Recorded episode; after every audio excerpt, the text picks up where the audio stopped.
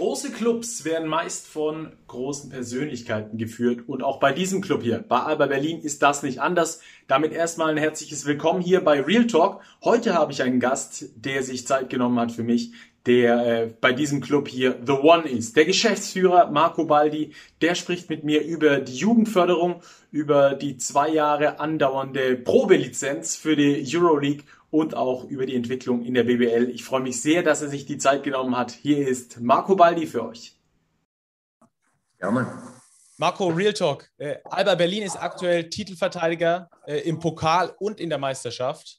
Äh, ist Alba Berlin aktuell der beste Basketballclub Deutschlands? Ja, der geilste auf jeden Fall. das, hat neulich Marco, glaube, das, das, hat neulich Martin Romich auch von Kreilsheim gesagt. Echt? Ja. Das ist natürlich schlecht als, als Kopie.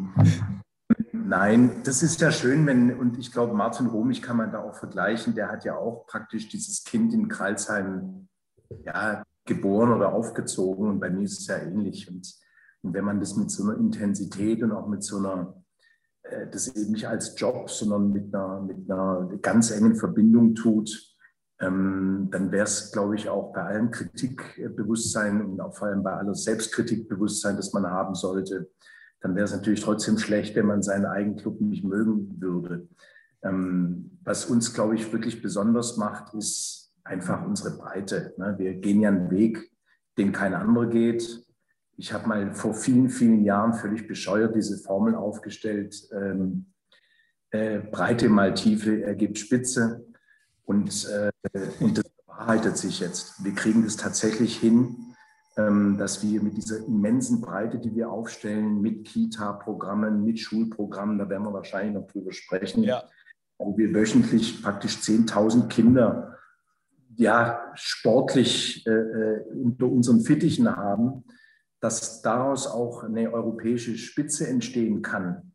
Ähm, und wie man das hinkriegt, das war ein sehr langer Weg und es ist auch nie ein Weg, der zu Ende ist, sondern den wir weitergehen. Aber das ist das, was es besonders toll macht, weil man eben nicht nur in Anführungszeichen versucht, am Ende des Jahres irgendeinen Titel, einen Pokal hochzustemmen oder eine gute, einen guten Tabellenplatz zu haben, sondern weil man halt auch mitten in der Gesellschaft drin ist und da auch Angebote macht und da natürlich auch viel wiedergespiegelt bekommt. Und das ist eigentlich ziemlich erfüllend, wenn es denn aufgeht. Aber die Pokale am Schluss sind ja natürlich das, äh, was am Schluss auch die Strahlkraft hat. Äh, gerade die letzte Meisterschaft, die ihr gewonnen habt, hattet ja, hatte ja extrem viel Strahlkraft. Äh, mal wieder Alba Berlin ganz oben nach 2008 äh, im Meisterrennen mal wieder ganz vorne mit dabei. Ähm, lass uns ein bisschen über die aktuelle Saison sprechen. Ähm, weil über den Breitensport sprechen wir später nochmal. Ihr steht in der, in der BBL aktuell auf Platz 2, seid qualifiziert fürs Pokal Top 4 Euroleague mit elf Siegen, schon mehr als in der vergangenen Saison. Wie zufrieden bist du mit eurer Performance? Es ist eine besondere Saison. Ne? Das trifft für alle zu. Und bei uns kam noch hinzu, wir hatten Quarantäne, wir hatten einige oder ziemlich viele, ich glaube es waren sieben oder acht insgesamt äh, äh, äh Corona-Fälle. Covid-Erkrankte, wo man auch mal diese, ja, wie soll ich sagen, diese unfassbare Krankheit auch wirklich ganz nah mitgekriegt hat, weil die eigentlich bei jedem sich anders ausgewirkt hat. Ne? Also manche haben gar nichts gemerkt äh, und andere waren sozusagen halb tot. Und äh, das sage ich jetzt nicht, weil ich so viel äh, endlich wieder über den Virus sprechen möchte, sondern das sage ich, weil das natürlich einen sehr zurückwirft. Gerade wenn man ein Team hat, das zusammenwachsen möchte und will und muss, was bei uns sehr, sehr wichtig ist, weil wir immer über Geschlossenheit kommen müssen, um ganz vorne dabei zu sein.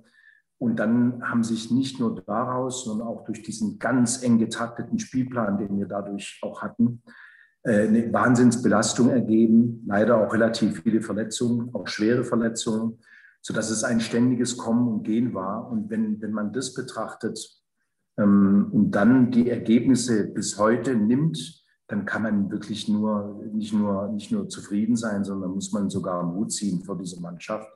Ähm, weil wir spielen alle zwei Tage, reisen unter den unmöglichsten Umständen zum Teil.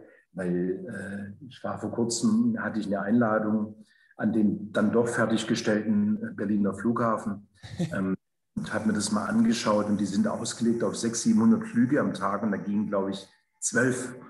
Das heißt, egal wo wir hinwollen, es sind ja hauptsächlich äh, schon europäische Großstädte, aber es ist immer kompliziert, es ist immer äh, äh, mit Umsteigen, es ist immer äh, sehr aufwendig und das unterschätzt man, was man, wie viel Körner man da lässt.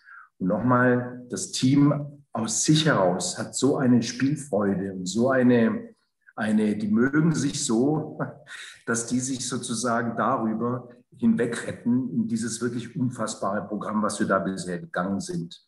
Wenn das jetzt auch dann sozusagen sich stabilisiert, dass die Coaches dann auch wieder auf den gesamten Kader zurückgreifen können und dann vielleicht auch wir sogar noch mal Zeit finden, mal zu trainieren, weil die hatten wir eigentlich über die ganze Saison nicht.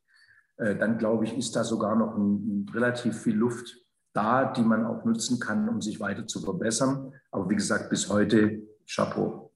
53 Pflichtspiele hattet ihr bisher in dieser verkürzten Saison. 53 bis, hier, bis hierher. Ich habe vorhin extra nochmal nachgerechnet. Das ist äh, echt Wahnsinn. Du sprichst von der Spielfreude der Mannschaft. Woher kommt die Spielfreude? Kommt es aus den Spielern? Kommt es, äh, weil sie sich so gut verstehen? Kommt es vielleicht auch vom Coach? Alle drei Dinge. Also einmal sind es natürlich Charaktere, äh, die, die Spieler, die bei uns spielen und sozusagen ich meine es jetzt überhaupt nicht despektierlich, aber so was Maschinenartiges haben. Äh, äh, man kennt solche Spieler, äh, die fühlen sich, glaube ich, da nicht so wohl, weil es gibt einen Raum für Improvisationen, wo man sich sozusagen einbringen kann, aber auch einbringen muss. Und wenn man, äh, ich, ich nehme mal ein blödes Beispiel, wenn man gewohnt ist, dass man in bestimmten Situationen ein Wurfverbot hat, das darfst du nicht. Also wenn ich jetzt von mir aus ein Center bin und ich darf nicht aus mehr als äh, 2,80 Meter vom Korb werfen, sonst holt mich die Trainer raus, dann ist man, das geht bei uns nicht. Wir spielen anders. Das Spiel ist, lebt von, von, von, vom Lesen der Situation, lebt von relativ breit gesteckten Korridoren, innerhalb deren sich jeder bewegen kann und muss, aber wo er auch eben Entscheidungen alleine treffen muss.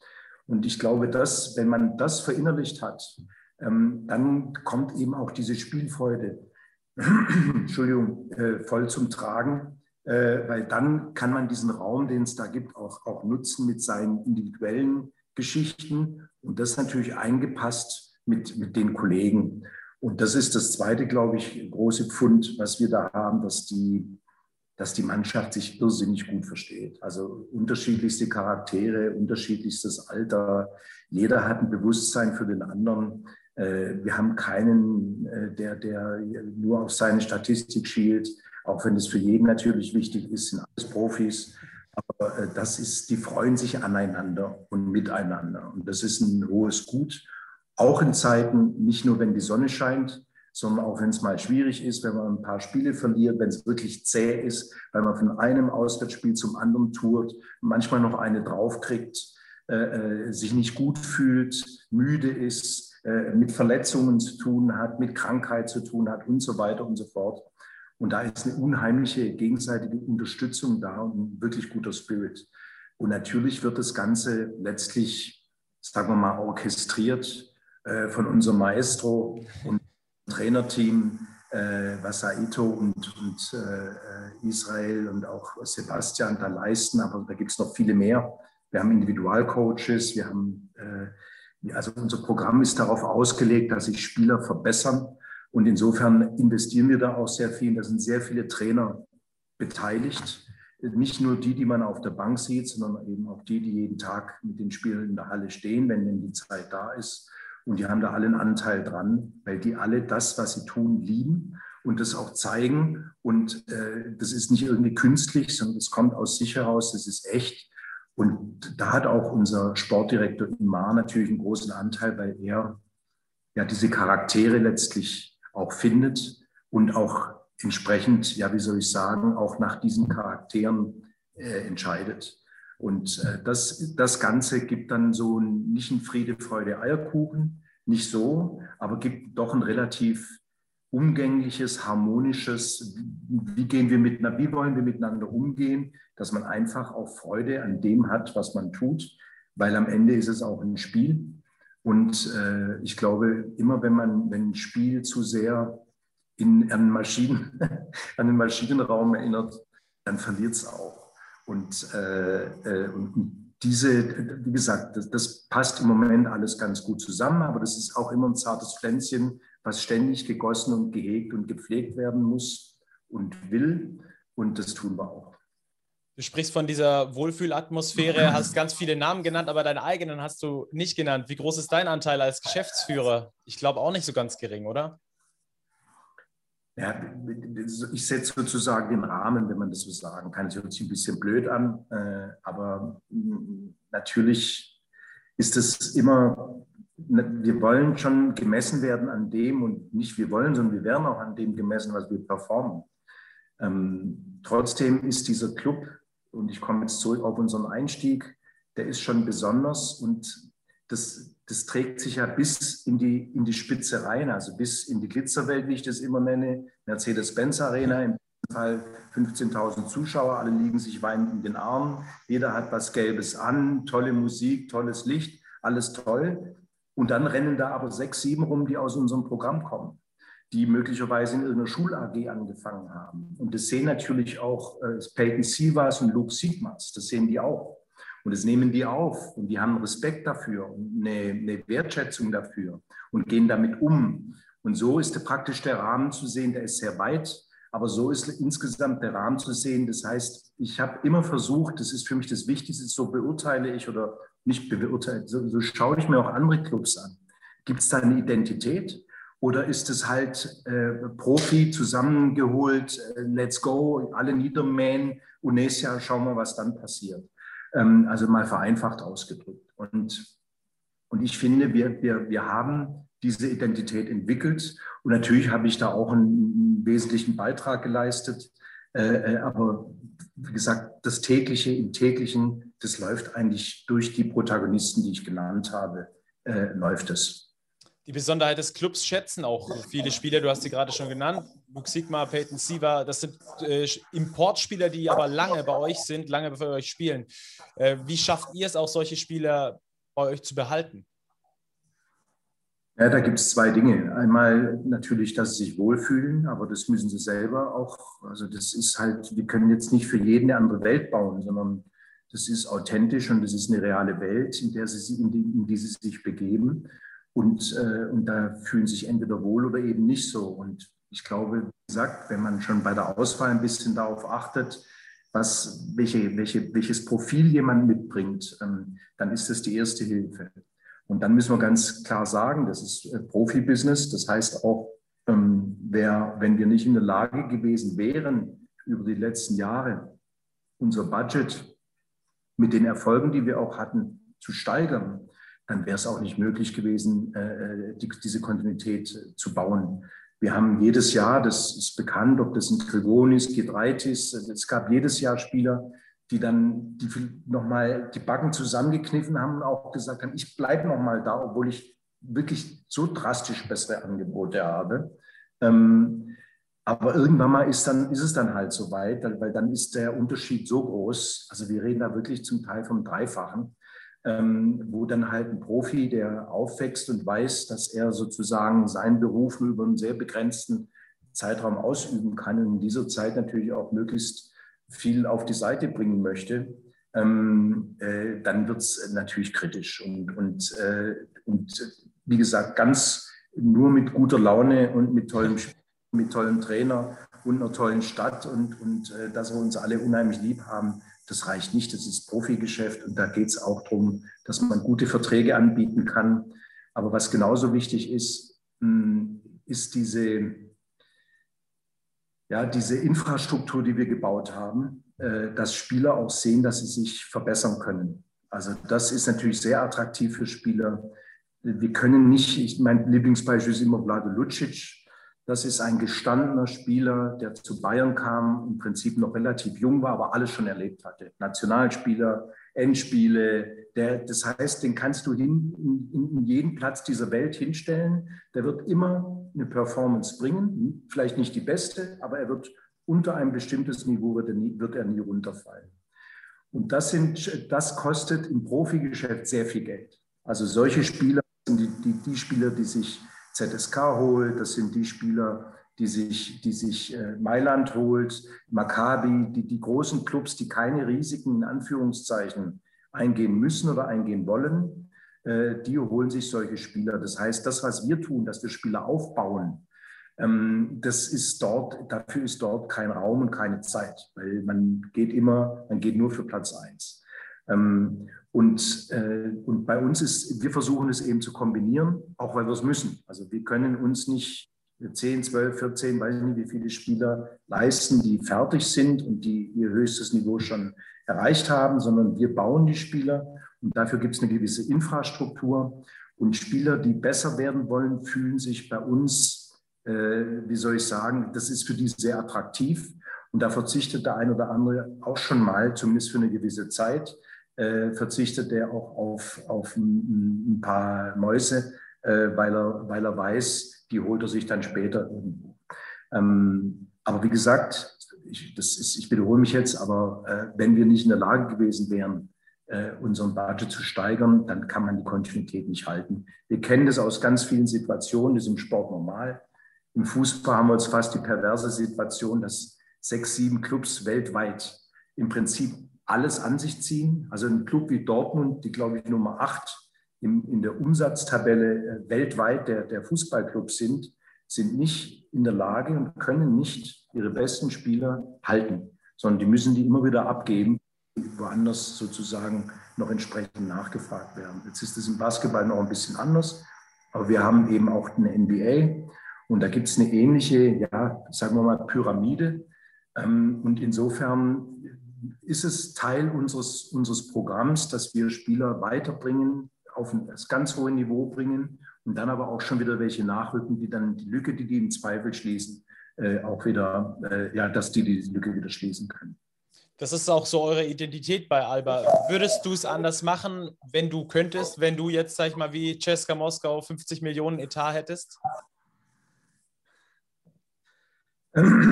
Naja, also ich will es mal so sagen ich bin vom ersten Tag an, bin ich hier in diesem Club sozusagen den Einnahmen hinterher gerannt. Also das war Teil, das war es vom ersten Tag an. Es gab nie die Situation, selbst in der Situation, als wir Serienmeister waren, als wir, glaube ich, als Leverkusen aufgegeben hat, als äh, die Kölner äh, Bayreuther, es gab immer so Clubs, die, sagen wir mal, von einem Mäzen oder von einer besonderen, bei Bayer war es natürlich das Werk, unheimlich gepusht wurden. Und das war ja bei uns nie so. Wir haben ja immer sozusagen von einer, ja, von dem, was wir im Markt uns äh, ranholen können und was wir da generieren können, wir haben immer davon gelebt. Das ist natürlich unendlich anstrengend. Und natürlich habe ich mir oft gewünscht, boah, wäre das schön, wenn ich einen hätte wie ZSK Moskau oder Giorgio Armani, in Milano, der legt 50 Millionen auf den Tisch und sagt, jetzt mach mal, aber du musst Erster werden. Das wäre mal eine andere Aufgabe gewesen. Ähm, trotzdem, ich würde da nicht mehr tauschen wollen, weil ich sage nochmal, was wir gerade, wir beweisen ja auch was, ohne dass wir es müssen. Aber das ist ja auch schön, wenn man sozusagen neue Pfade gehen kann. Und der, und der Pfad ist jetzt nicht komplett neu, weil es gibt andere Clubs, die das auch tun, auch in verschiedenen Sportarten aber dass wir sozusagen aus dieser Breite, ich komme zurück zur Formel, dass dieser Breite und mit einer sehr tiefen ja, Arbeit und, und, und, und Wertschöpfung sozusagen in der Lage sind, auch international ganz vorne dabei zu sein. Das ist, ich sage es nochmal, das ist erfüllend. Und ich glaube auch, dass, du hast mich gefragt, wie ich das meinen würde, wenn ich oder ob ich es anders machen würde. Ich glaube, es ist auch erfüllender, als wenn du sozusagen ein, ein, ein Füllhorn über dir ausgeschüttet wird und du hast dann, du kannst dann frei wählen ähm, und musst dann halt auch gewinnen. Das ist auch reizvoll, wird mich auch mal wirklich reizen, äh, aber äh, das ist so weit weg. Äh, also wie gesagt, insofern stehe ich schon zu unserem Weg. Einer, äh, ein Kernbaustein eures Weges, vor allem in der aktuellen Zeit, ist Coach Aito, der Maestro. Du hast ihn schon angesprochen. Jetzt hat er für dieses Jahr nochmal verlängert. Fürs kommende Jahr ähm, zumindest aus Journalistensicht ist es eher unwahrscheinlich, dass er nochmal bleibt, beziehungsweise in der Position, wo er ist, nochmal bleibt.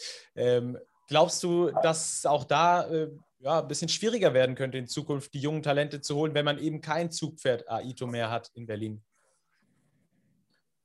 Ja, also ich glaube, das ist, das ist, da lässt man was aus. Also es hat ja einen Grund, warum Aito nach Berlin gekommen ist. Äh, das war für ihn nicht unbedingt notwendig. Okay. Also, er war noch nie im Ausland, warum soll er das machen? Er hatte schon alles gewonnen.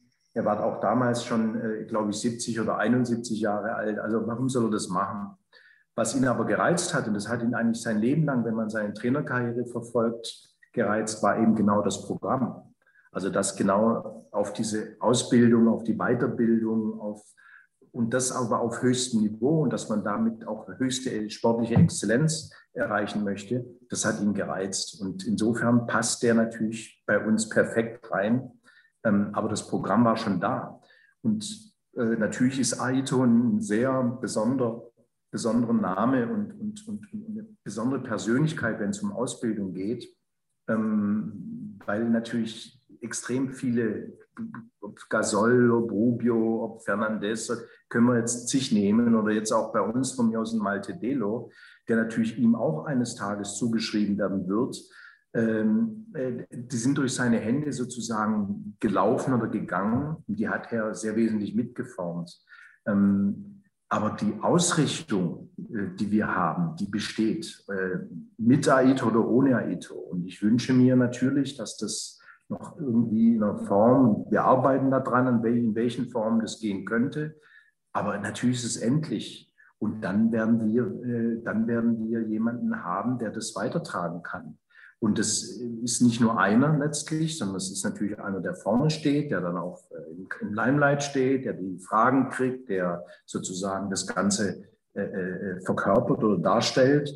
Aber dahinter steht natürlich viel, viel mehr. Ich habe es gerade schon gesagt, allein im Profibereich arbeiten wir mit acht, neun Trainern. Nur im Profibereich, also ich rede jetzt nicht von NBBL und JBBL, da geht es dann ja weiter ähm, oder auch Kooperationspartner Bernau mit der Pro B und so weiter, äh, sondern nur im Profibereich mit, mit, mit äh, sozusagen Spezialtrainern.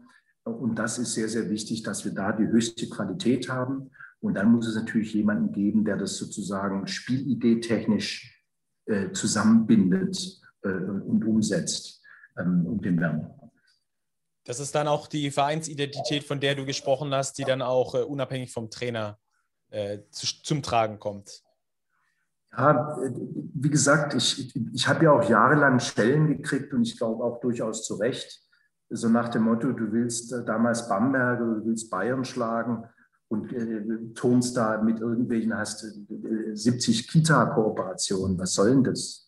Also du musst dich doch konzentrieren, du musst doch deine Ressourcen bündeln und alles darauf setzen, damit du am Ende dieses Ding da hochhalten kannst. Da kannst du doch nicht jetzt mit, mit irgendwelchen äh, AGs und irgendwelchen, irgendwelchen Camps und besonderen Programmen, du, du, du verlierst doch da extrem Energie.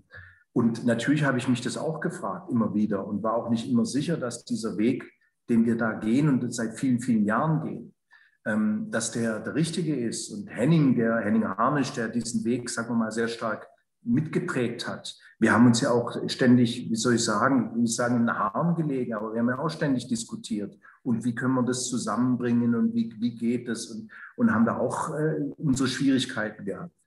Und daher weiß ich ja, und ich will nicht sagen, das war immer vom, vom ersten Tag an auf dem Reißbrett genauso geplant und genauso ist es dann aufgegangen. So war es nicht, ähm, sondern es, es, waren, es waren Ideen, es war eine, eine, eine ja, wie soll ich sagen, ich würde eher sagen Wertekanon.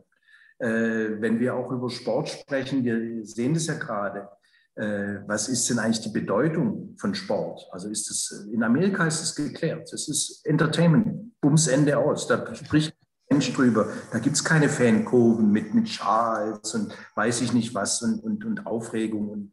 Gibt es nicht. Äh, in Deutschland oder in Europa ist es anders. Ähm, und da ist es auch nicht nur ein Business, ein kommerzielles Business, sondern da geht es auch noch um andere Dinge. Und jetzt ist die große Frage, wie verbindet man das alles? Und, äh, und da sind wir, glaube ich, einen Weg gegangen, der sozusagen uns entspricht, der den Protagonisten entspricht, und, äh, aber immer mit dem Ziel, dass wir auch was gewinnen können damit. Und das ist sozusagen das, das, das Becken, das breite Becken, in dem wir uns da irgendwo bewegt haben und auch nicht immer, wie gesagt, ganz sicher waren, dass wir da auf einem ganz genau richtigen Weg sind. Ich kann aber jetzt sagen, so klar in, in unserer Ausrichtung, in unserer Positionierung, waren wir eigentlich noch nie oder ganz selten. Das ist sozusagen ein, ein Ergebnis aus ja, 20 Jahre langer Arbeit, Grind, äh, machen, tun, äh, verzweifeln, äh, wieder zusammenbinden, weitergehen, hartnäckig sein, modifizieren, aber immer mit einer, immer mit zwar einer breiten, aber immer mit einer klaren Ausrichtung, was wir eigentlich wollen. Und es war immer, wir wollen eine Relevanz haben, eine gesellschaftliche Relevanz haben, wir wollen dann Nutzen bringen, wir wollen Angebote machen, aber wir wollen auch sportliche Exzellenz gleichzeitig bringen. Das war sozusagen, die zwei Eckpfeiler waren immer gesetzt. Und so, wie gesagt, wie wir das jetzt gerade leben können, äh, äh, so klar, glaube ich, waren wir da eigentlich noch nie aus meiner Perspektive hier aus Ludwigsburg war es immer ein bisschen schwierig, das äh, in Berlin so zu sehen, weil man eben viel von diesem Kita äh, und von diesen Schul-AGs und so nicht sieht. Jetzt ist meine Schwester nach Berlin gegangen und ist äh, an einer Schule, die ein Alba-Programm hat, leitet es dort sogar. Ähm, und so bin ich eigentlich erst auf die Idee gekommen, was da im Hintergrund bei euch passiert. Deswegen äh, finde ich das sehr bemerkenswert, ähm, wie tief das auch geht. Damit schafft ihr euch auch eine breitere Fanbase, oder? Ja, genau, das ist ja genau der Punkt. Also das meinte ich mit äh, Breite mal Tiefe und so. Äh, die Gestalt natürlich auch hart gesagt, BWL-mäßig gesagt oder VWL-mäßig gesagt, ein Markt. Ne? Ja. Natürlich, wir haben Zugang. Es gibt Menschen, 10.000 Elternpaare vertrauen uns sozusagen ihre Kinder an, Woche für Woche die haben Freundinnen, die haben Freunde, die haben Geschwister, die haben weiß ich nicht was. Und natürlich können die das. Ne? Sieht man es? Ja. Klar, ja, ja, ja. Wachsen sozusagen mit dem Ding hier auf, mit dem Alba-Logo. Ob das eine tiefe Liebe ist, ob das eine lose äh, Verbindung ist, ob das eine große Sympathie ist, eine andere Geschichte. Aber es ist eine, eine, eine, eine es ist keine Marketingverbindung, dass ich da sozusagen immer, dass ich mir da irgendwas aufhänge und das, weil ich halt, weil es schick ist, sondern es ist eine Verbindung, es ist eine gelebte Verbindung. Ich glaube, dass das einen Wert hat. Ähm, und das sieht man daran, dass daraus auch Spielerinnen und Spieler entstehen, die bis in die Spitze kommen können. Aber natürlich auch, dass man damit eine Community schafft, die einen auch sozusagen ja, tragen kann und unterstützen kann wovon ein Sportclub ganz klar auch lebt. Das ist ja auch an Zahlen ablesbar. Wenn wir so ein bisschen auf eure Hallenhistorie schauen, äh, von wo ihr angefangen habt, in der Sömmering-Halle mit 2300 Zuschauern Fassungsvermögen, über die Max-Schmeling-Halle knapp 7000, jetzt seid ihr in der Mercedes-Benz-Arena mit, mit 14.500 Zuschauern, die auch äh, sehr gut gefüllt ist, Zuschauerschnitt von knapp 10.000 Zuschauern. Äh, ich glaube, das ist in Europa übrigens Rekord. Äh, ist es auch äh, dann sind es solche Zahlen, wo ihr auch drauf schaut und sagt, Mensch, wir machen auch äh, genau in dem vielem richtig, was wir, dass wir in die ja, Breite reingehen, dass wir in die äh, Berliner Bevölkerung reingehen und genau diesen, diese Verbindung zu Alba schaffen? Ähm, man muss ja schon noch die Berliner Spezifika, glaube ich, ein bisschen beleuchten. Äh, wir haben, also das krasse Gegenstück ist immer München. Du hast in München eine, einen Club, der aufgrund seiner Erfolge und seiner Tradition sozusagen alles überragt. Es gibt noch einen, das meine ich mit allem Respekt, aber es gibt noch einen, sagen wir mal, wie nennt man die, so, so, so einen geschaffenen Kunstclub. Das ist das Eishockey-Team, wo ein starker Partner dahinter steht, der da Interesse hat und das aufpumpt. Dann gibt es, ich möchte da keinem zu nahe treten, dann gibt es auch noch 1860 und so weiter. Aber die, die relevant sind, das ist Bayern. Das heißt, sie haben fast ein Monopol in einer Wirtschaftsmetropole, die weltweit, glaube ich, eine der stärksten Wirtschaftsmetropolen ist. Das ist München. Das heißt, da findet sich Politik, Wirtschaft, Nomenklatura, findet sich alles bei Bayern München wieder. Und es gibt natürlich eine unfassbare Kraft. Das ist, das ist sozusagen die Gegebenheit, äh, äh auch nicht von selbst gekommen, aber entstanden und geschaffen in, in, bei unserem Lieblingsrivalen. Nehmen mal, jetzt nehmen wir Berlin. Wir haben in Berlin aktuell, ich weiß es gar nicht genau, ich glaube 110, 110 Erstligisten. Kannst dir irgendeine Sportart nennen, kannst dir aussuchen. Ist alles erste Klasse. Ist alles Bundesliga, ist immer vorne mit dabei. Kannst alles nehmen. Synchron, Badminton, Bowling und natürlich auch die großen Sportarten. Dazu kommt eine Stadt, die, die wirtschaftlich extrem schwach ist.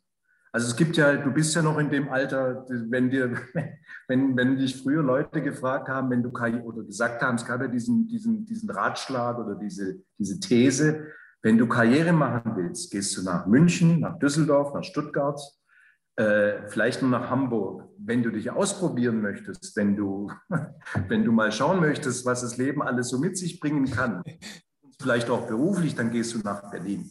Und das merkst du natürlich. Das ist eine andere, hier sind Startups ohne Ende, das macht auf, das macht zu. Also diese gestandenen, äh, über Jahrhunderte zum Teil entstandenen Mittelstand, Industrie durch Insellage und so weiter, brauchen wir jetzt nicht so historisch zu werden, aber das gibt es hier kaum oder sehr schwach. Und um diese wenigen balgen sich 110 Erstligisten und ein Kulturprogramm, wie es auf der ganzen Welt, glaube ich, äh, äh, fast einmalig ist. Das heißt, jeder, jeder Mensch, der in Berlin lebt äh, und 20 Euro in der Tasche hat, hat pro Tag, ich weiß nicht wie viele Möglichkeiten, diese 20 Euro auszugeben.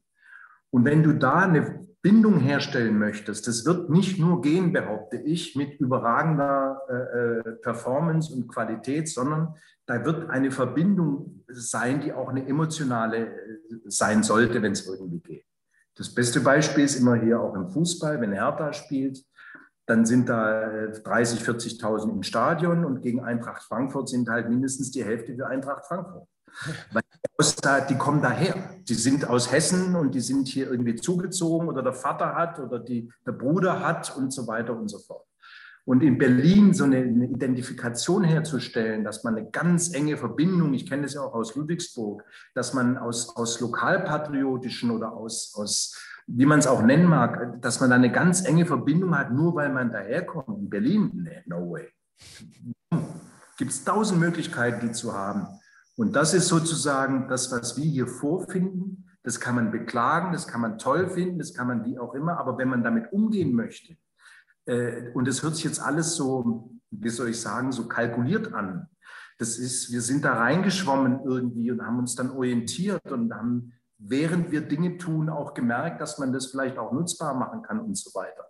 Ähm, aber deshalb glaube ich schon, dass wir auch damit auf dem richtigen Dampfer sind und richtig liegen, weil, wie gesagt, es muss aus meiner Sicht Nutzen über den über das reine, ich gehe dahin, weil das ein gutes Spiel ist und das schaue ich mir mal an in einer Stadt wie Berlin mit all diesen äh, angebotenen Möglichkeiten, da muss es noch darüber hinaus eine andere Verbindungsmöglichkeit geben als das reine, wie soll ich sagen, der, das reine Sportinteresse. Jetzt hast du einen ganz guten Anknüpfungspunkt geliefert zu deiner persönlichen Geschichte. Du bist ja als Basketballer damals erstmals nach Berlin gegangen, auch um dich auszuprobieren. Äh, ja, das kann man sagen. Äh, ich, hatte, ich, ich war damals sehr, das war noch Westberlin, ne? also das war, trotzdem hatte das schon so, ein, ja, so eine Attraktivität und so einen Magnetismus. Und ich war, ich hatte ein Angebot damals von Parkclubs, Bamberg, Heidelberg, äh, äh, äh, also waren mehrere dabei und mich hat schon sehr, ich bin dann nach Berlin, habe mir das angeschaut, ich kannte hier auch ein paar Leute, ich hatte schon in Ludwigsburg Bundesliga gespielt und für mich war ziemlich schnell klar, dass ich eigentlich in der Stadt sein will. Also ich habe gar nicht jetzt so drauf geguckt. Das war damals natürlich auch noch ein bisschen anders. Äh, wie viel, wie viel und, und, ne, und ist das jetzt eine schöne Wohnung oder nicht so? Äh, sondern äh, ich habe schon mir sozusagen, wie es heute die Profis so schön sagen, ich habe mir das Gesamtpaket, das Gesamtpaket angeguckt. Natürlich haben mir alle den Untergang prophezeit, ne? weil äh, ich, ich habe äh, vorher irgendwas rumstudiert, ich habe mein Studienbuch ist so dick, aber eigentlich habe ich immer Basketball gespielt, habe das geliebt und, und, und, und jetzt haben, haben, dann haben viele gedacht, jetzt geht er in die große Stadt und dann ist da Party und dann ist da dies und das und oh Gott, der wird nicht das Studium, oh Gott. Und ich habe damals, nachdem ich wirklich alles Mögliche studiert hatte, habe ich mich ausgerechnet für BWL, für BWL, weiß ich auch nicht mehr warum, für BWL entschieden, habe das dann wirklich in der Regelstudienzeit durchgezogen. Also wirklich durchgezogen und habe nicht das Gefühl gehabt, auf irgendwas zu verzichten. Und das hat wiederum, Berlin hat mir wiederum den Impuls gegeben. Ich bin dann nach zwei Jahren wieder, äh, wieder zurück nach Ludwigsburg, die dann wieder aufgestiegen waren in die erste Liga und habe da dann wieder andere Dinge miteinander verbunden. Aber Berlin ist bei mir hängen geblieben. Und ich habe dann schon immer versucht und geschaut, wie denn der Weg zurück da gehen könnte oder sein könnte. Ähm, ja, und der kam dann auch ein paar Jahre später. Da kannst du dich dann ja auch wieder ausprobieren. Als Manager das erste Mal. Vom Spieler zum Manager hast du es dann geschafft. Äh, und bist ja, das war ja kein? Ausprobieren. Das war ja kein Ausprobieren, das war ja äh, reiner Überlebenskampf. Nein, ich, ich, ich hatte, ich, ich war ja dann in, in, in Ludwigsburg oder in Schwieberdingen ganz genau bei einer tollen Firma, die, die heute würde man sagen Startup, eine frisch, relativ, relativ frisch gegründete Firma, die, die auch dann sehr schnell gewachsen ist. Und die haben mir da eine Riesenverantwortung, ohne dass ich irgendeine Ahnung hatte. Ich hatte gerade ein Studium beendet, haben mir da eine Riesenverantwortung übertragen. Ich habe mich da reingestürzt äh, äh und habe gemacht und getan. War aber in einer Branche, äh, die, die für mich, die, die, die hatte für mich keinen Sexappeal. Und äh, dann kam immer wieder der Ruf aus Berlin, komm, wir brauchen einen, der hier, du musst nur die Fäden hier zusammenbinden, es ist alles da. Und ich habe ehrlich gesagt nicht genau hingeschaut. Also ich bin dann relativ blauäugig, weil ich es vor allem wollte, bin ich hier hin und äh, ich gehöre zu denen, die auch, sagen wir mal, ohne Gehalt äh, äh, äh eine Zeit lang existiert haben und, und, und das überlebt haben. Und äh, weil denen, die ich in die Augen geguckt habe und hergeholt habe, denen wollte ich halt schon das zukommen lassen, was ich ihnen versprochen hatte. Und das war ein Himmelfahrtskommando, muss man ganz klar sagen. Ähm, und das war eine, ich hatte Unterstützung von tollen Leuten, die Basketball lieben, Ehrenamtler, äh, und habe mir da dann wirklich äh, einige Jahre ähm, wirklich grind. Also da war nichts anderes, waren 24, also 24 Stunden will ich sagen, aber es waren jeden Tag 16 Stunden. Ich musste ein reiner Überlebenskampf, also sowohl für mich persönlich als auch für den Club. Ähm, und daraus ist aber dann so langsam, aber sicher ist es dann sozusagen gewachsen, entstanden und, und, äh, äh, und ja, und insofern kann man schon sagen, dass ich mich ausprobiert habe, äh, aber nicht viel nachgedacht. Also ich bin da mehr oder weniger, mich hat die Stadt angezogen, von der ich dann gar nichts hatte. Äh, äh, und mich hat, die, mich hat der Sport angezogen. Ich, ich fand es toll. Basketball, ich habe das immer geliebt. Das war immer meine ganz große Leidenschaft. Sport generell und ganz speziell dann nochmal Basketball. Und dass ich das verbinden konnte an dem Ort, an dem ich sein will, hört sich super an. War dann echt hart, muss ich sagen. Ist es manchmal immer noch, aber äh, war der richtige Weg, ja. Hat es dich auch für deine Managementkarriere geprägt, dass du eben in dieses Himmelfahrtskommando eingestiegen bist, ohne Gehalt und trotzdem weitergemacht hast? Ein Gehalt war ja vereinbart, ich habe es nur nicht bekommen. Ja. Hat, der damalige Präsident hat gesagt, du bist der Manager. Also zahl dir halt was aus. Es ist nur schwer, sich was auszuzahlen, wenn nichts da ist. Natürlich hat mich das geprägt. Also man musste natürlich auch weiter mitwachsen. Ich kann mich erinnern, wir hatten schon vor zehn Jahren oder so, hatten wir ein Meeting das war bei der Alba Jugend. Da hat sich einer vorgestellt, den ich noch nicht kannte. Der, hat sich, der war Jugendtrainer und hat sich gleichzeitig noch als Fuhrparkleiter vorgestellt. Ich gesagt, was bist du? Und da habe ich, da habe ich verstanden, also Fuhrparkleiter. Ne? Weil natürlich haben wir, was weiß ich, ich weiß nicht wie viel, 15 äh, Autos. Ich rede jetzt gar nicht von, von den Spielerautos und so, sondern für diese ganzen, wir haben 150 Trainerinnen und Trainer. Davon sind äh, über die Hälfte hauptamtlich, also die sozialversicherungspflichtig bei uns angestellt. Und natürlich fahren die immer ständig irgendwo hin und dann, da braucht man natürlich auch. Und trotzdem, als ich Fuhrparkleiter, das Alba Berlin einen Fuhrparkleiter hat gehört hat, da bin ich richtig zusammengezuckt. Und das zeigt, glaube ich, schon, also das beantwortet, glaube ich, deine Frage im Sinne von, hat dich das geprägt? Ja, also das steckt immer noch drin, diese, dieses, dieses from scratch, da war nichts, da war gar nichts, und dass man Dinge nicht für selbstverständlich nimmt. Ne? Also dass das, äh, äh, das steckt natürlich in mir total drin. Aber das ist nicht nur auf Alba bezogen, sondern das ist, würde ich sagen, aufs ganze Leben bezogen, äh, dass, man, dass, dass mich das da auch prägt. Und das ist, glaube ich, auch schon ein Stück weit erziehungstechnisch oder DNA-technisch auch ein bisschen vorgegeben, dass man sozusagen äh, ja eine gewisse Demut dem Ganzen gegenüber und dass da jeden Morgen wieder der Planet hochkommt, beziehungsweise nicht hochkommt, sondern die Erde sich dreht und so weiter. Das spielt da schon auch mit rein. Äh, äh, und wenn ich das nicht gehabt hätte, glaube ich, dann hätte ich mich auch irgendwann mal umgedreht und hätte gesagt, okay, jetzt muss ich irgendwas anderes machen. Ähm, sondern da war schon eine, eine, ein großes Vertrauen in die, in die Erdumdrehung, äh, äh, damit ich da wirklich Scheuklappen aufgesetzt habe und es letztlich durchgezogen habe. Gab ja dann auch relativ schnell Erfolge bei euch. Äh, allein 1993 äh, gab es den EM-Titel für Deutschland. Danach hast du Svetislav Pesic äh, verpflichtet als Bundestrainer. Ist ja schon mal ein richtiger Big Move. 1995 Korac Cup äh, und dann von 96 bis 2003 sieben Meistertitel. Ähm, das ging ja schon super rasant.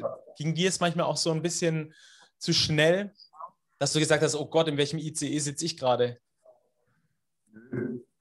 Eigentlich nicht. Also ich habe so intensiv gelebt äh, und war so mittendrin, äh, dass ich eigentlich nicht das Gefühl habe, da geht irgendwas zu schnell. Retrospektiv äh, kommen natürlich andere Punkte. Also ich muss schon klar sagen, also ich habe eine Familie und so weiter, ne, die haben natürlich schon, also äh, ich habe da schon, muss ich ganz ehrlich sagen, auch, auch äh, das sehe ich erst im Nachhinein. Aber ich habe da natürlich schon auch äh, ja alles im Prinzip äh, investiert, was in mir drin war oder sehr, sehr viel. Und habe natürlich da Pfeiler gehabt, die mich gestützt haben, weil sonst irgendwann mal hätte ich sonst wahrscheinlich die Grätsche gemacht. Ähm, aber ich kann nicht sagen, dass mir das zu schnell ging. Im Gegenteil.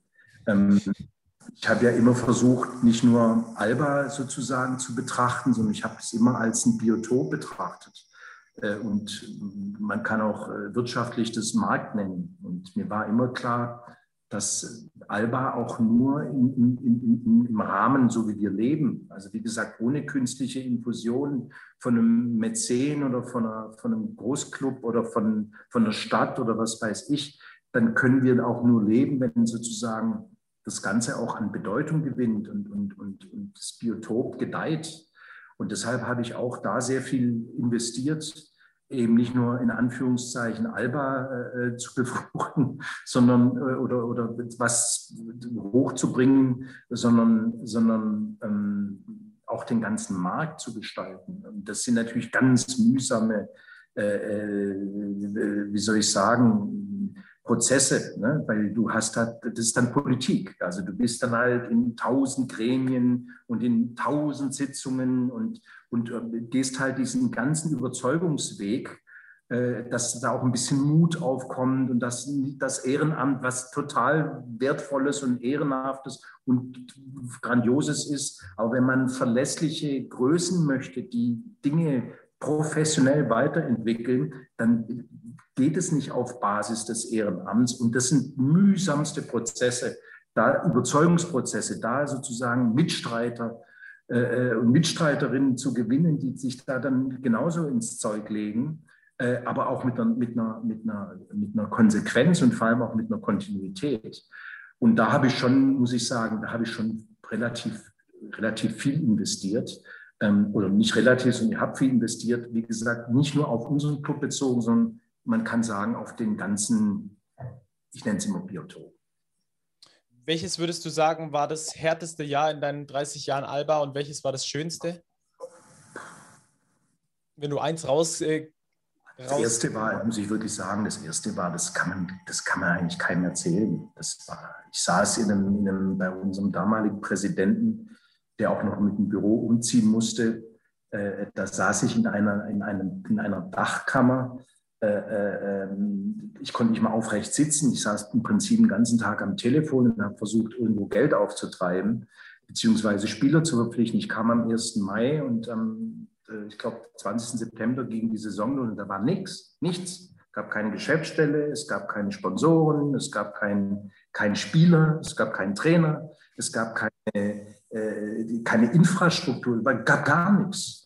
Und, ähm, und das war schon, also das erste Jahr war schon, wie soll ich sagen, sehr besonders. Im Nachhinein ist es auch irgendwie lustig und, und, und auch, wie soll ich sagen, Ja, aber damals, das war schon, das war echt hart. Also das war wirklich hart. Und das Schönste, gab viele schöne. Äh, natürlich war so ein Korac-Cup-Sieg in der Deutschlandhalle, die es leider nicht mehr gibt, vor, wo wir nicht wussten, kommen da 800 Leute, 3000, äh, wie viel kommen denn jetzt eigentlich? Und dann war das Ding in zwei Stunden ausverkauft, 1995. Und ich weiß nicht, ich bin vor dem Spiel draußen rumgelaufen äh, äh und habe auf dem Parkplatz Trabis ohne Ende gesehen. Das heißt, da ist auch noch halb Brandenburg ist da noch eingeflogen. Ähm, das heißt, da habe ich noch nicht so richtig verstanden, aber gespürt, hier passiert was Besonderes. Also das ist besonders, weil wir jetzt eben nicht nur in die Stadt Berlin reinstrahlen, sondern das, das hat jetzt, das, das, da passiert jetzt gerade was. Und natürlich ist es dann auch schnell wieder vorbei, aber man sieht, man riecht und sieht und spürt die Möglichkeit und den Rahmen, den das Ganze äh, einnehmen kann. Und das war, das war wirklich fantastisch. Und äh, äh Trotzdem muss man klar sagen, wer im Sportbusiness sich betätigen möchte, und zwar als, nicht als Beurteiler und als Bewerter, sondern da auch wirklich als Protagonist da mittendrin sein, der muss, der wird mehr Rückschläge erleben und mehr, ja, wie soll ich sagen, ich will nicht sagen Frustration, aber, aber, aber Niederlagen im weitesten Sinne als Siege. Selbst wenn man viele Spiele gewinnt, aber das ist der Kampf sozusagen der, oder die, die, diese ständige äh, Beanspruchung, dieses ständige, diese ständige Kraft zu, zur Revitalisierung, äh, dieses, dieses immer in Frage gestellt werden, dieses jeden, jedes Spiel bist du sozusagen auf der Plattform und nach jedem Spiel wird gerichtet und du bist da immer mittendrin. Und wenn es, selbst wenn es gut war, war es, reicht es eigentlich manchmal nicht. Wir hatten dann ja auch Jahre, wo wir wirklich kaum noch verlieren konnten. Das war aber auch schlecht. Also das, da muss man schon, eine, eine heute gibt es ja dieses schöne Wort Resilienz, da muss man schon eine große Liebe, glaube ich, und eine große Leidenschaft zu dem, was man da hat und was man da betreibt, äh, äh, haben, um, um das sozusagen auch durchzuziehen und, und oder immer wieder auch, auch nicht durchzuziehen ist der falsche Ausdruck, auch immer wieder revitalisieren ist eigentlich richtig. Also immer wieder das Neue sozusagen sich zusammenzufinden und zusammenzubauen und das natürlich auch in die Gemeinde zu tragen, weil in der Position, in der ich bin, lebt man sehr viel natürlich von, dass man Menschen überzeugt von dem, was man tut äh, oder was man vorhat. Und das geht nie alleine. Das ist alles Teamsache und es geht nur mit einem Team. Und äh, da muss, da muss für das Team muss, müssen immer Motoren da sein, dass, das, dass da immer ein Antrieb da ist. Und da, das ist, äh, das aufzustellen und über die Jahre auch, auch äh, am Leben zu erhalten und immer mit neuen Motoren und immer, äh, also nicht neu, sondern, sondern mit neu, ja, neuer Technik vielleicht oder äh, neuer Infusion da vorzugehen, äh, das ist die, das ist, das kostet Kraft. Ähm, aber ich sage nochmal, es hat auch was ganz, ganz Erfüllendes.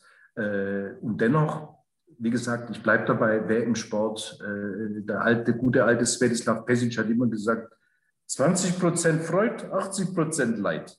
Ganz würde ich es nicht formulieren, aber äh, in die Richtung geht es schon. Wer im Sport äh, sich wirklich eine, eine, eine, Existenz aufbauen möchte, äh, der, wird mit, der muss mit Rückschlägen gut umgehen können. Du hattest ja Gott sei Dank als Geschäftsführer, zumindest mal was deinen Job angeht, jetzt nicht die großen Rückschläge. Bist seit 30 Jahren beim gleichen Club. Gibt es auch ganz, ganz selten, nur egal in welchen Sportart man reinschaut. Hast du selbst irgendwann mal für dich gemerkt, ähm, jetzt bin ich an der Grenze, äh, dass ich rausgeworfen werde oder es vielleicht auch selber gehe? Gab es diese Momente in deiner Karriere? Ich nicht. gemerkt habe ich es nicht. Vielleicht war es. Äh, und natürlich war ich öfter an der Grenze, dass ich gesagt habe, äh, ich kann nicht mehr. Ne? Also das gab es schon. Oder ich will jetzt mal was anderes. Oder ich will jetzt äh, ähm, man könnte, man könnte flapsig sagen, ist halt nichts Besseres eingefallen. Äh, so meine ich es aber eigentlich nicht. Also ich habe natürlich, ich bin schon, und es ist, man, man lebt am Ende auch von den um die ganzen Menschen, die, die da irgendwo mittendrin sind. Und wer glaubt, natürlich ist eine meiner Haupt, mh, hm, ja, äh, äh ich bin schon derjenige, der, wie gesagt, ich habe gerade von Antrieb gesprochen. Also ich bin schon da, sagen wir mal, als Kraftwerk für den ganzen Club äh, schon wichtig. Aber auch das, äh, äh, aber es gibt noch viele andere Kraftwerke und die sind für mich wieder total wichtig. Also wenn ich dann halt sehe, das können Spieler sein, die wachsen, das, können, das kann in, ganz anderen Bereichen sein, wenn ich da Menschen sehe, die sich, die gute Ideen haben, die, die Dinge entwickeln, die eigenverantwortlich sind, die, die sich reinschmeißen, vielleicht auch Fehler machen.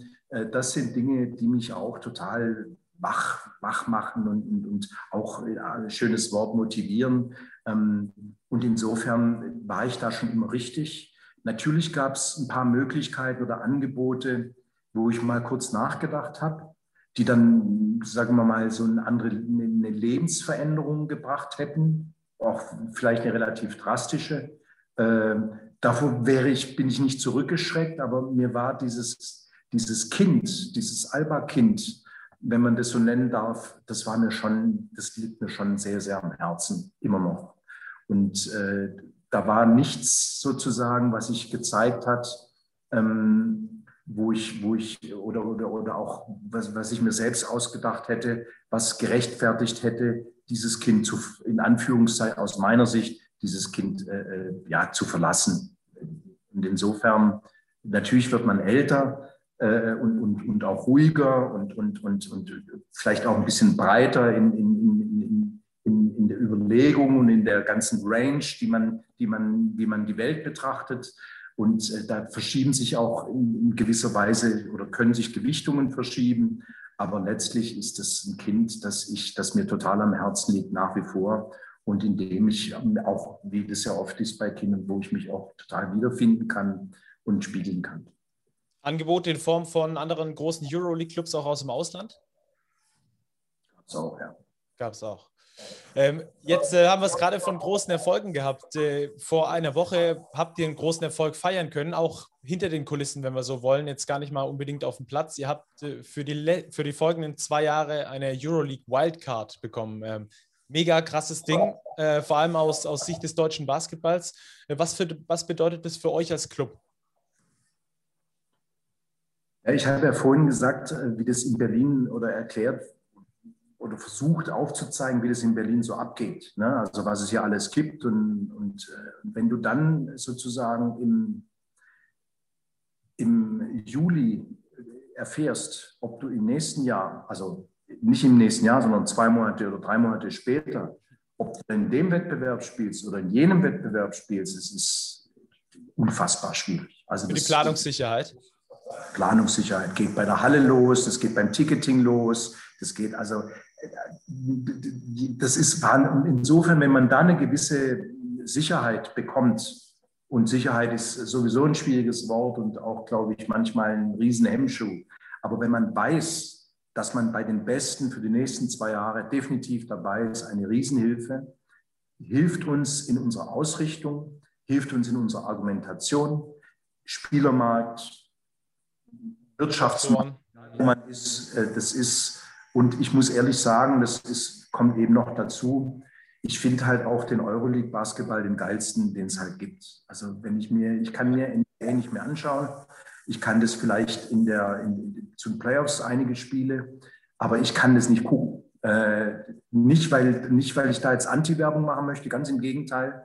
Aber ich, es, es, es langweilt mich zu Tode. Äh, wenn ich mir ein Euroleague anschaue, ein Euroleague-Spiel anschaue, dann muss die Euroleague, glaube ich, auch sehr aufpassen, dass sie sich nicht durch die Anzahl der Spiele sozusagen der NBA annähert, weil dann wird es immer ein Plagiat sein, es wird immer äh, und wird immer die, die, schlechtere, das schlechtere Plagiat sein, weil Spektakel und wie man das alles einfängt und, und wie man das dann auch sozusagen in die, in die Kanäle weiter befeuert, da ist die NBA grandios. Das ist unfassbar gut, wie die das machen. Aber was den rein, das reine Produkt sozusagen anbelangt, also dass man Basketball spielt mit einer mit, mit Skills, mit einer Athletik, mit, mit, aber auch als Teamsport, mit einer taktischen äh, äh, Reichtum und dass man alles unternimmt, um dieses Spiel zu gewinnen.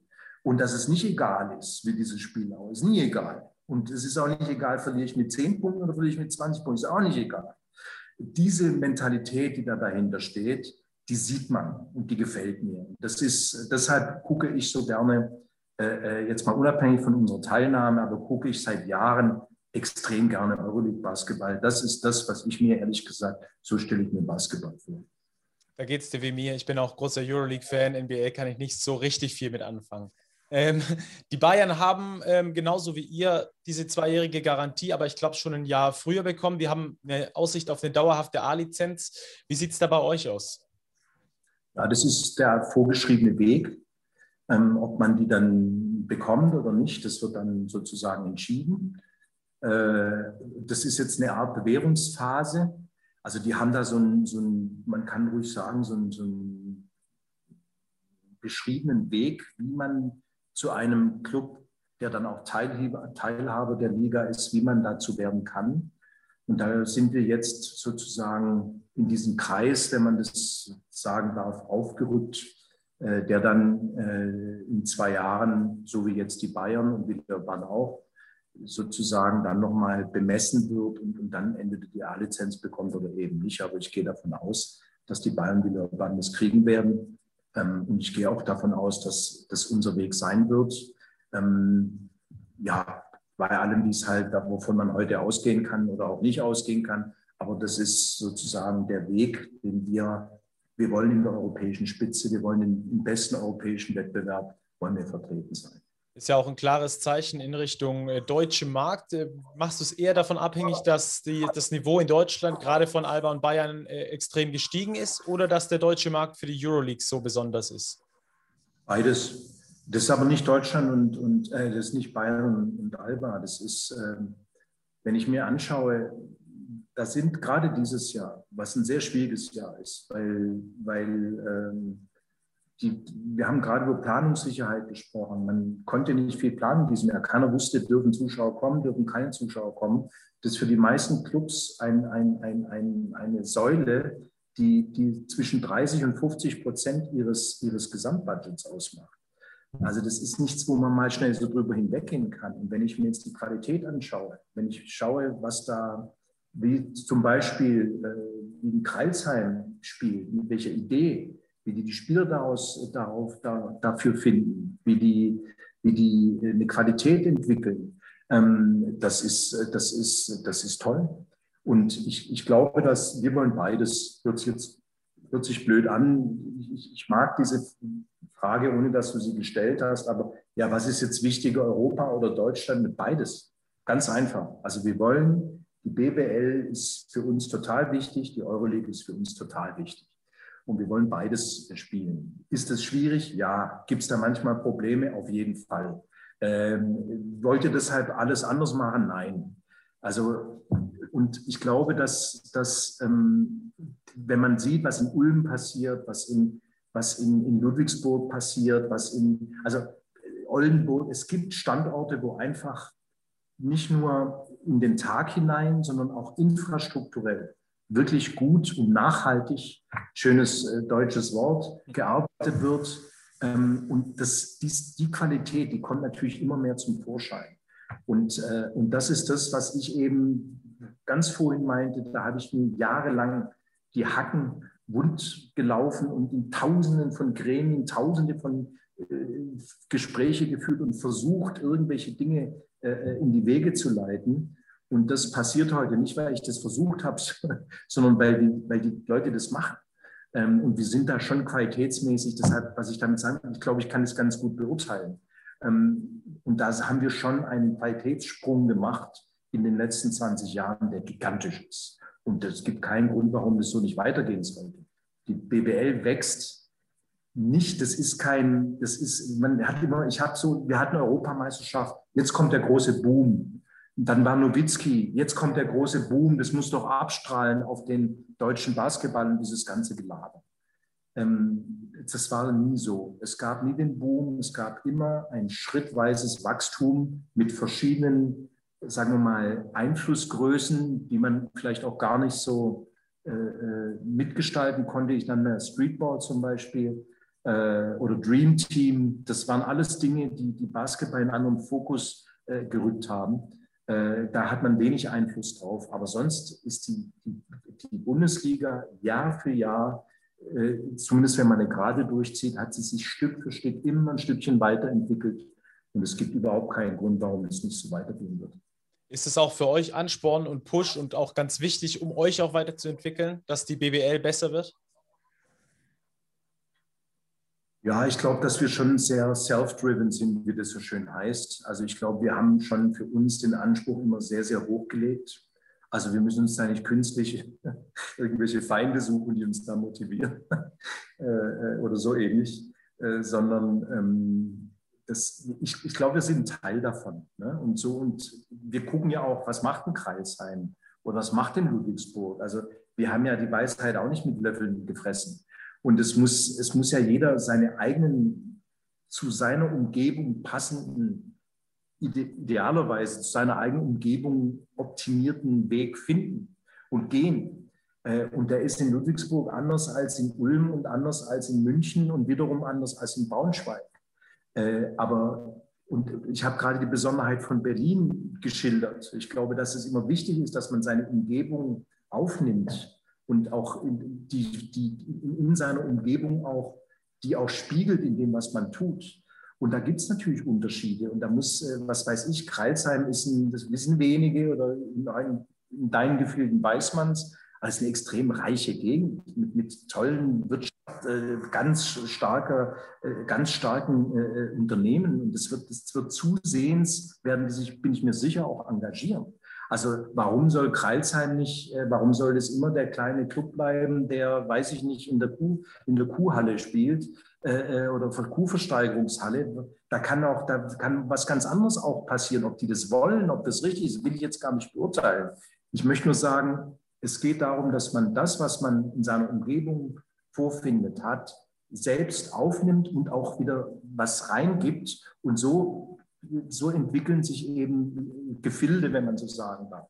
Und, und das wird, das, das glaube ich, ist zunehmend passiert in den letzten Jahren an den Standorten, dass die Clubs sozusagen ihre Kraft, die sie finden in ihrer Umgebung, viel besser nutz, nutzbar gemacht haben und dadurch auch attraktiver geworden sind für die, die da in dieser Umgebung sich auch bewegen und gesehen haben, Mensch, die machen da ja was Tolles. Das ist, da will ich ein Teil davon sein, das will ich mir anschauen, da will ich irgendwie dabei sein.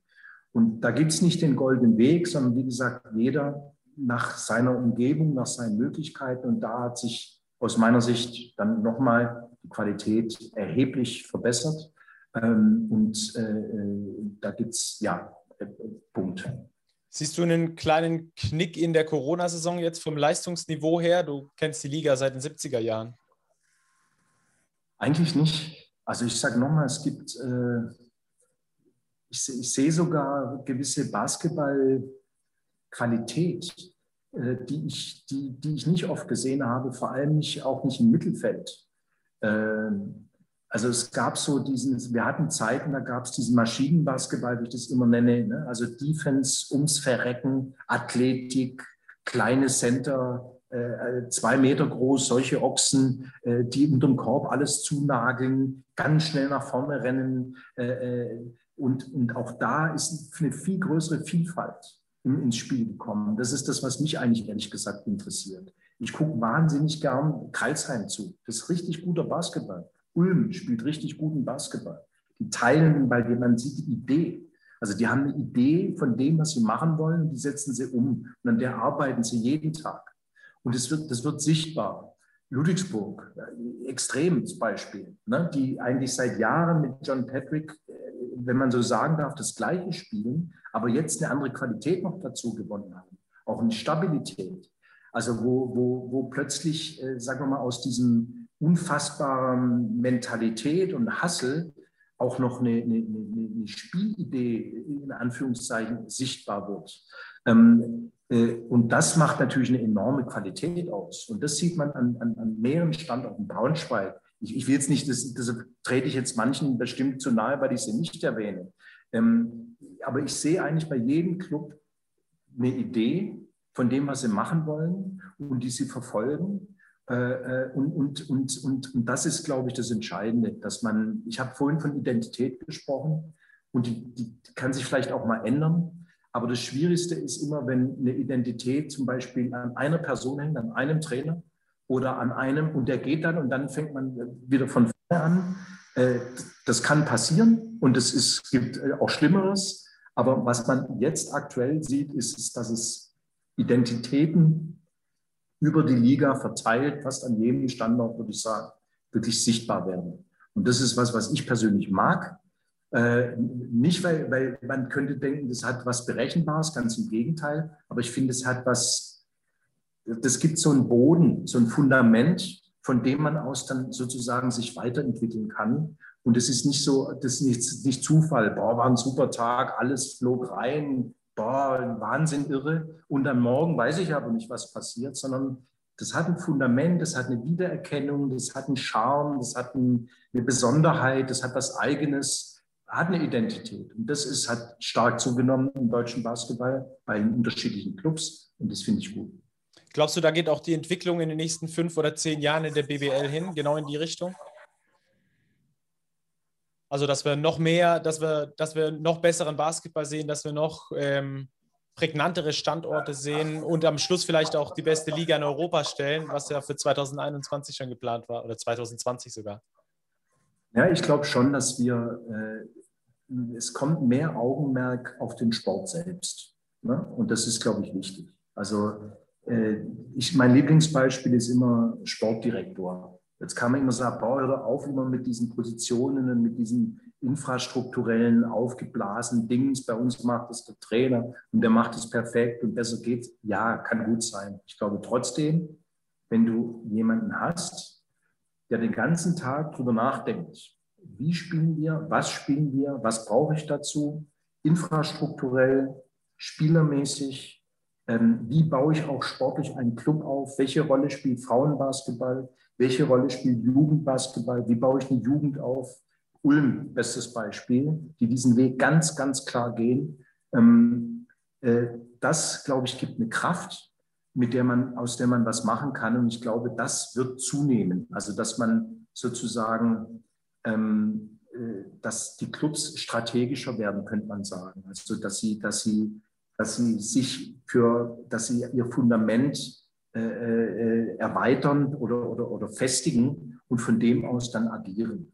Und das ist eben nicht so, jetzt steigen wir mal auf und dann gucken wir mal und dann ist es super gut gelaufen und dann haben wir top rekrutiert in dem Jahr und im Jahr drauf haben wir nicht so gut rekrutiert, dann geht es wieder runter. Sondern dass da, dass da eine, was eine, wirklich so, ja, man könnte auch sagen, dass da gewisse Marken entstehen. Und ich glaube schon, dass das der Weg ist, und auf den, da sehe ich die BBL auch. Ich sehe auch die Entwicklung dahin und ich glaube, dass es auch genau die richtige Entwicklung ist. Ich, wollt, ich will jetzt nicht die typische Reporterfrage stellen, wo ist Alba in fünf oh. Jahren oder was?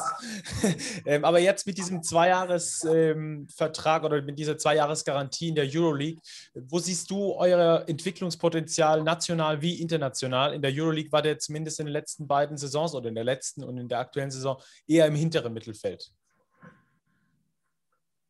Ja, also wir haben jetzt, das müssen wir schon sehr deutlich sehen, ähm, wir sind in einer heftigen Krisensituation äh, insgesamt.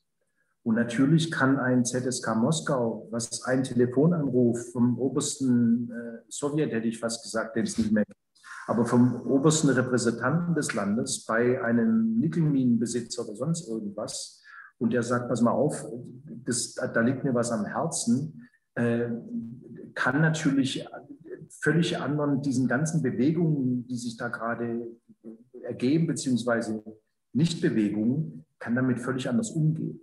Ähm, für die, die im Markt sind, hat es drastische Auswirkungen. Und es wird nächste Saison deutlich spürbarer als diese Saison. Weil diese Saison äh, gab es Staatshilfen, da gab es äh, irgendwie Möglichkeiten, gab, aber wir, werden, wir stehen vor einer großen Frage, wie geht das hier eigentlich alles weiter? Also nochmal, 30 bis 50 Prozent der deutschen Basketballclubs, Profiklubs leben davon, äh, dass Menschen zu ihnen kommen können äh, und sich das anschauen. Und selbst die Partner, die man hat, jetzt, die ich da gar nicht mit reinrechne, auch die schauen natürlich, was sind denn meine Möglichkeiten, mich an, bei dem Club zu engagieren. Und wenn diese aktive Teilnahme äh, wegfällt, dann ist das auch nochmal ein Schlag ins Kontor und hat möglicherweise auch nochmal Auswirkungen auf meine Entscheidung wie ich da in Zukunft damit umgehe. Insofern glaube ich, ist es, äh, ist es jetzt eine langweilige Antwort auf deine spannende Frage. Äh, aber das ist die Realität. Also die nächsten ein, zwei Jahre werden aus meiner Sicht sehr, sehr hart im Sinne von Überleben, im Sinne von auf einem guten, also mit gutem Niveau meine ich jetzt nicht, äh, dass halt die Gehälter alle so schön hoch bleiben oder was weiß ich, sondern dass das, dass die, die, das Produkt in Anführungszeichen, dass das Spiel, dass das Drumherum, dass das Infrastrukturelle, dass das auf einem sehr, sehr guten Niveau bleibt bzw. sich weiterentwickelt, das wird eine Riesenherausforderung. Vor allem gerade für uns, weil wir der Protagonist dessen sind, der eben keinen im Kreuz hat, der sagt, das gleiche ich jetzt mal aus äh, äh für ein paar Jahre und dann äh, macht euch nicht verrückt, äh, sondern wir leben da mittendrin. Und zwar auf allen Ebenen, die ich gemeint habe vorhin, sowohl im Profibereich als auch an jeder Schule, die jetzt geschlossen ist und wo aber bei uns 150 Trainer in Amt und Würden sind, äh, die ja auch alle irgendwie bezahlt werden müssen. Und das ist eine Riesenherausforderung, vor der wir stehen. Ähm, und das wird natürlich auch Einfluss haben auf unsere, wie soll ich sagen, also auf unsere Performance. Aber da sind wir nicht alleine. Da bewegen wir uns ja sozusagen in einem Feld, wo auch viele andere sind, die ihre Schwierigkeiten bzw. ihre Möglichkeiten haben. Und äh, da werden wir sehen, wo wir landen. Generell ist natürlich unser Ziel, wir wollen immer um die Spitze in Deutschland mitspielen. Das ist unser Ziel seit vielen, vielen Jahren. Und wir können sagen, dass wir das über 30 Jahre auch immer geschafft haben. Wir waren immer in Playoffs. Wir haben uns immer für den europäischen Wettbewerb äh, qualifiziert. Wir waren, ich weiß nicht, in 20, 25 Finalspielen. Äh, äh, und, und also das ist definitiv unser Anspruch. Und natürlich wollen wir äh, mit der, mit der jetzt Ausrichtung Euroleague im Kreuz, natürlich wollen wir da nach oben kommen. Ähm, aber wie gesagt, das ist, äh, das ist ein sehr besonderes Terrain, weil man da auf ganz unterschiedlich zusammengeführt oder auf ganz unterschiedlich äh, auf ganz unterschiedliche Identitäten trifft. Also in Milano ist jetzt Giorgio Armani, der auch schon relativ sagen wir mal, betagter ist, der hat jetzt äh, vor einigen Jahren seine Liebe äh, für Basketball nicht nur entdeckt, sondern auch umgesetzt. Wie lange er das noch macht, weiß ich nicht. Ob er das dann sozusagen mit einfließen lässt, äh, auch wenn er eines Tages nicht mehr da sein sollte, weiß ich nicht. Aber das sind so Gebilde, die natürlich sehr, sehr abhängig sind von, von, einer, ja, von einer Person oder von einer Institution. Ich sage nicht, das ist gut oder das ist schlecht, aber das ist ein Wettbewerber. Und äh, wenn da, und das insofern, wir werden unseren Weg, so wie wir es gewohnt sind, so wie wir es können, sozusagen in dem Geschehen, das uns umgibt, äh, weitergehen ähm, und versuchen da auch natürlich uns immer weiterzuentwickeln, immer ein Stückchen weiterzukommen.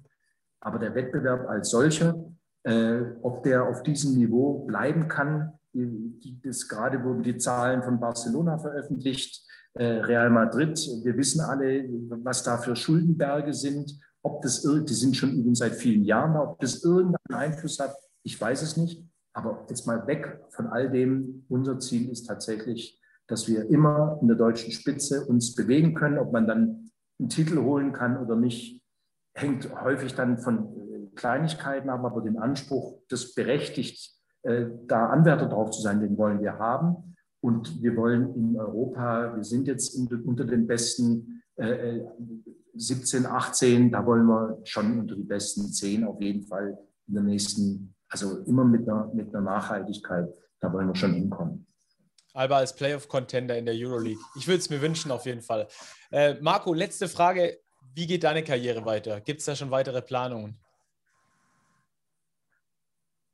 Ja, ich bin ja, ich erschrecke ja manchmal, wenn ich, äh, ich sage immer, das, wie heißt es, das neue, äh, das neue 60 ist jetzt das 70.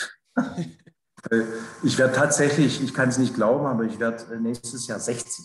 Äh, da erschrecke ich manchmal ein bisschen, weil ähm, nicht weil das was Schlimmes wäre, aber weil das halt so eine Konnotation hat. Und es ist definitiv Grandpa, also da brauchen wir nicht drüber zu reden. Und äh, ich werde mal sehen, welchen Einfluss das auf mich hat.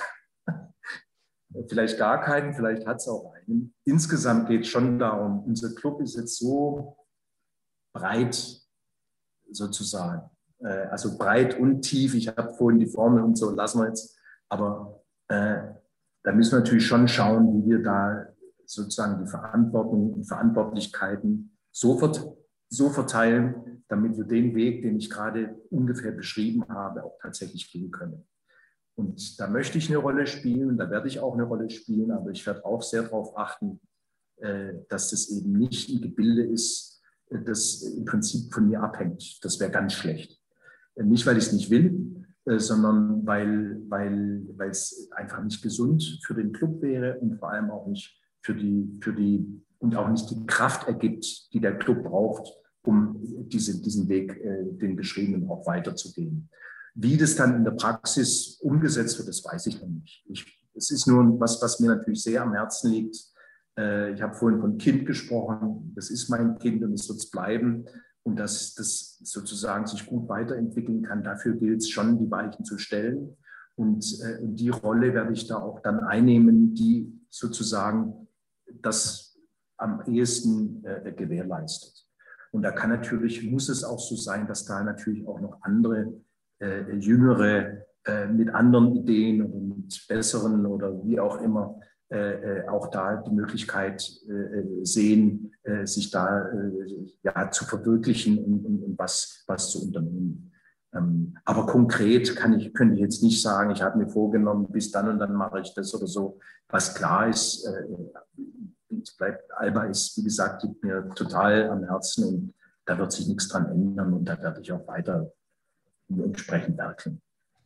Also der Rentenbescheid wird vielleicht ausgeführt, vielleicht auch nicht, äh, je nachdem, wann es dann entsprechend, ob es mit 67 oder davor ist. Schauen wir mal.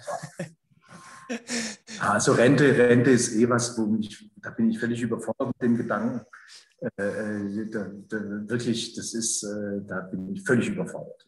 Was schon so langsam in den Mittelpunkt rücken darf, denke ich, dass man auch mal ein bisschen überlegt, ähm, was nicht nur, was würde ich denn gerne, sondern wie könnte ich es auch machen. Das, das glaube ich, das darf man dann schon irgendwann mal. Mm, und das müsste ich, da muss ich mich, also das müsste ich dann auch, aber das mache ich erstmal mit mir. Marco, herzlichen Dank für deine Zeit und für die Offenheit. Gerne, hat Spaß gemacht. Ne? Ja, auch. Dankeschön. Eine schwäbische Frohnatur, das ist äh, Marco Baldi und er hat Erfolg in Berlin. Das klingt irgendwie, ja, so ein bisschen wie ein Klischee, aber es ist tatsächlich so. Marco Baldi hat sich da was aufgebaut mit Alba Berlin. Wahnsinn!